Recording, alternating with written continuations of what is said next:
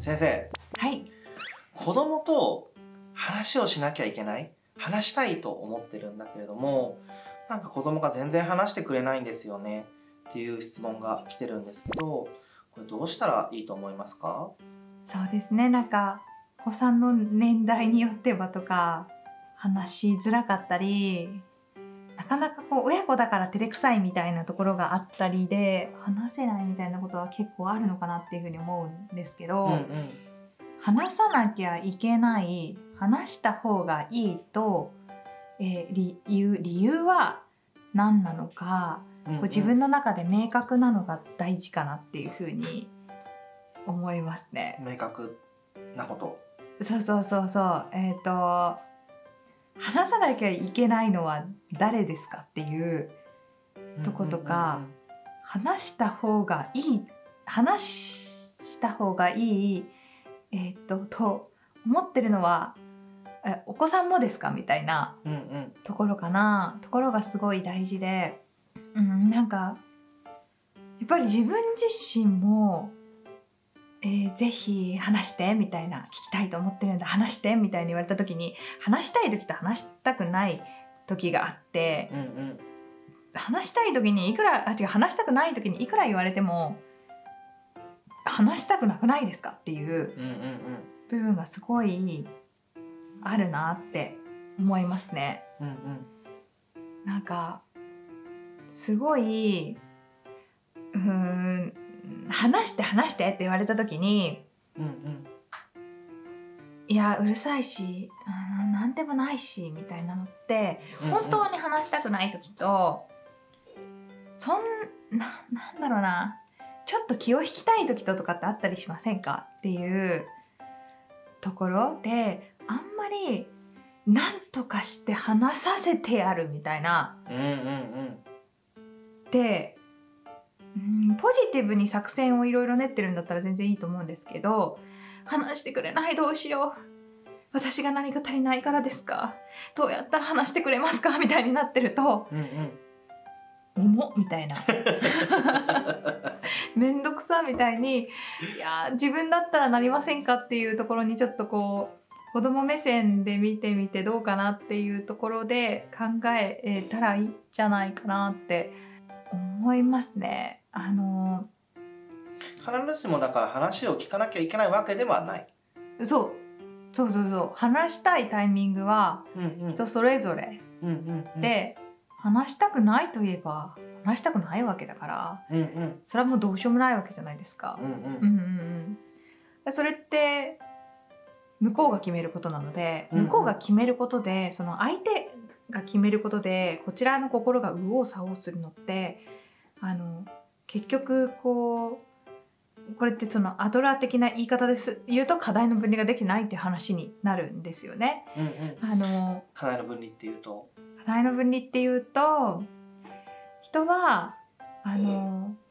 自分ができることに集中するのがいいと。自分でコントロールできるところに全力を注ぎましょうと自分がコントロールできないところに対して焦っても怒っても涙を流してもどうしようもないんですよっていうようなところでここの分離をしっかりすることでその自分の人生っていうのを生きられますよみたいなところがアドラー心理学という課題の分離かなっていうふうに捉えてるんですけどなるほどね。そう話すか話さないか決めるのあっちなんでうんうんあの相手を信用するならば話さないと決めたんだったら今話す必要がないんだっていうことなんですよ。うんうん、で親としてとかその先生としてあの子どもたちに関わる時にいつでも聞くよっていつでもあなたの話を聞きたいと思ってるよっていう姿勢を見せ続けるっていうのは大事だけど話してくれないみたいなのってそんなにいらないというかあ話さないなら今そのタイミングじゃないのねだし話さないってことをその子が決めたんだったらそれを尊重する。でいつでも聞くよ。いつでもあなたのことを考えてるよっていうことだけをその自分が心配じゃない程度に満足いく程度に伝え続けるっていうことが自分の課題かなと思うので話してくれないんだったらいいんじゃないかなっていうのは私がそうですね子供たちと関わる中ではすごく思うことですうんね。うん。のんちゃん自身はどうやって関わってたんですか？話してほしい時ですか？そうそうそ話してほしい時はあの話してほしい時には2種類あってと一つは自分が不安なのでううんうんなんか言ってくれないと困るみたいな時と あとこれはあの話さないとあなたの立場不利になるよみたいなこれだけのことをしたんだから何か理由を話さないといけないよ みたいな時からうん。でちょっと聞かせてほしいんだけどっていう話をした時にうん前者の場合前者っていうと話してくれないと困るな私ちょっと不安みたいなうんうん。なんか悪いことしちゃったかななんかこの子こ学校が嫌だと思ってるのかな心配だからなんか聞きたいみたいな時うんうん。っていうのは私の安心材料としては聞きたいけどその子が話したくないと思えばそれまでの話でうんうん。あとは私にできることは話しやすい場所をどれだけ作れるかなだしあのいつだって聞きたいっていう私の気持ちをどれだけ伝えられるかってところが私にできるところまででその子がそこで話さないってことを決めたんであればそれが多分最善だってその子が選んだんであればっていうところで関わるので、うん、なんか聞かせてほしいんだけどって心配してるんだ。なんか嫌なことあったかな？先生はなんか悪いことしちゃったかな？っていう時にいや特に別にって言ったらそっか。別にならばよかった。でもいつも話聞きたいと思ってるからなんかあの時には言ってね。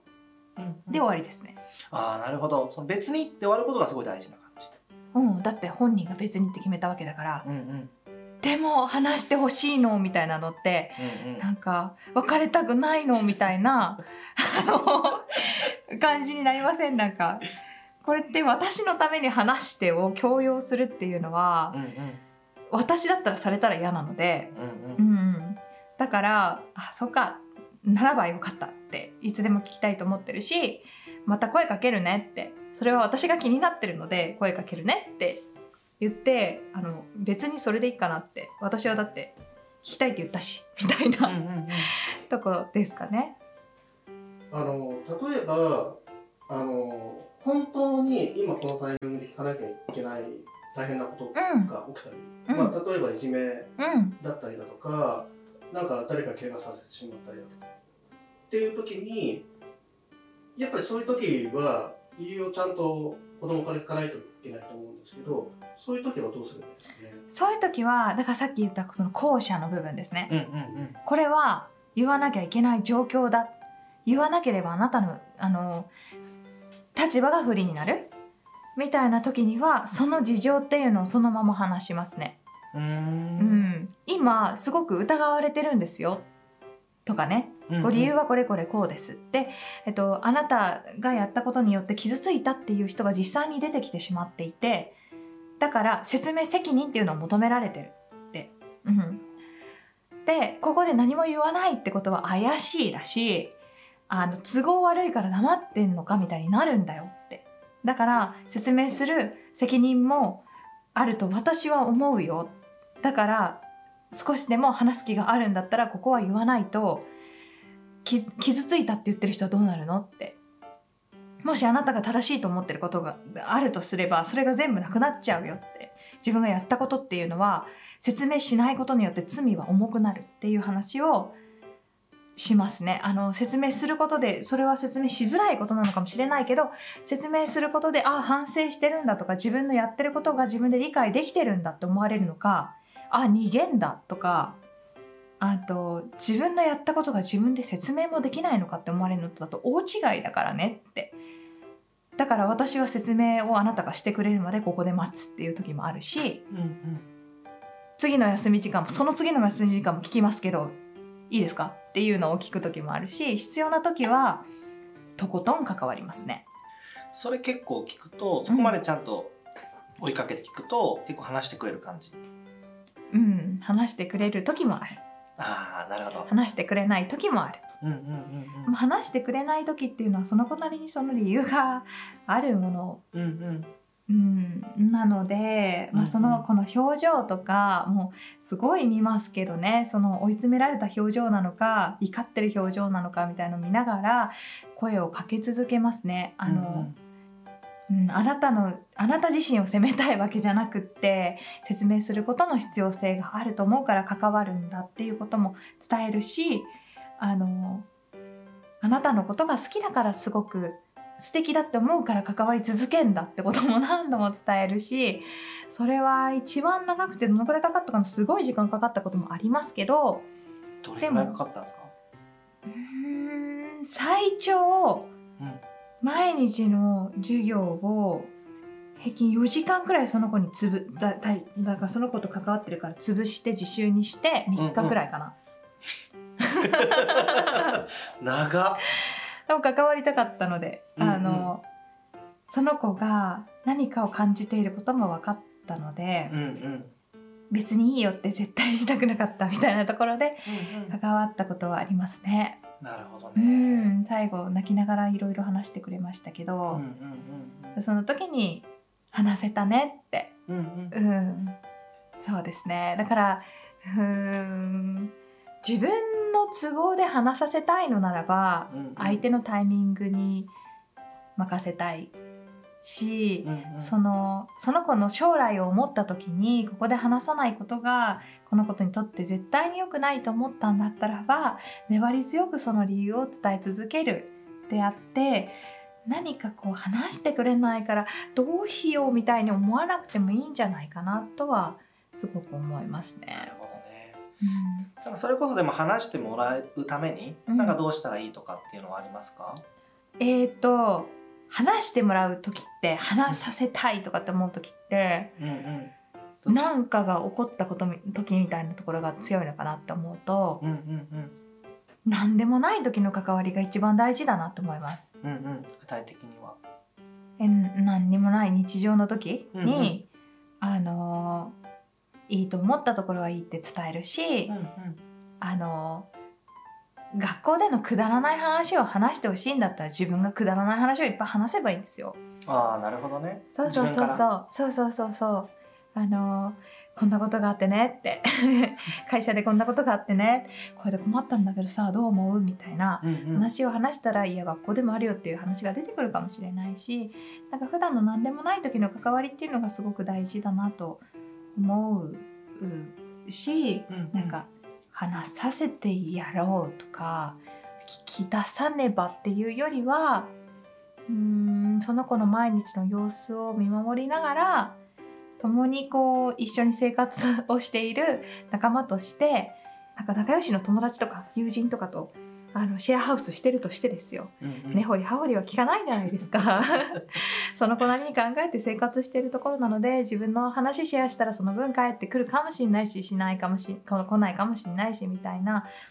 相手のうーん生活とか立場っていうのをが大事にしながら日頃から関わっていることでここをなんかそう信頼できるなとかって思ってもらうことっていうのがまあ、日々日々のコツコツとしては大事なのかなっていうふうに思います。まとめると話させなければならないことっていうのはそんなにはないのかなって。何か起こった時に説明責任がみたいなところはやっぱり私も粘り強く関わっていましたけど大丈夫ですよ。そんなに親に話したかったですか？あのー確かに。私そんはその自分がうまくいったこととか楽しかったこととかは話したら喜んでもらえそうなことは話したかったけど自分が失敗した話とか大してうまくいってない話とかを親に話したくないですよね別にね。話したくなかったなっていうのは思うしなんで話してくれないんだ？みたいに言われるとうるさいわみたいな風にこう余計引いちゃうみたいなところって子供の時にあったんじゃないかなと思うので基本信頼してるよっていうとこと何かあった時にはいつも聞きたいって思ってるよっていう気持ちが伝われば無理に聞き出さなくてもいいんじゃないかなっていうふうに思います。は あありがとうございます。先日本の教育をよりハッピーにしていくために未来学園ホープという活動をしています。この LINE アットで毎日教育に関する情報を配信しています。ぜひぜひ登録お願いします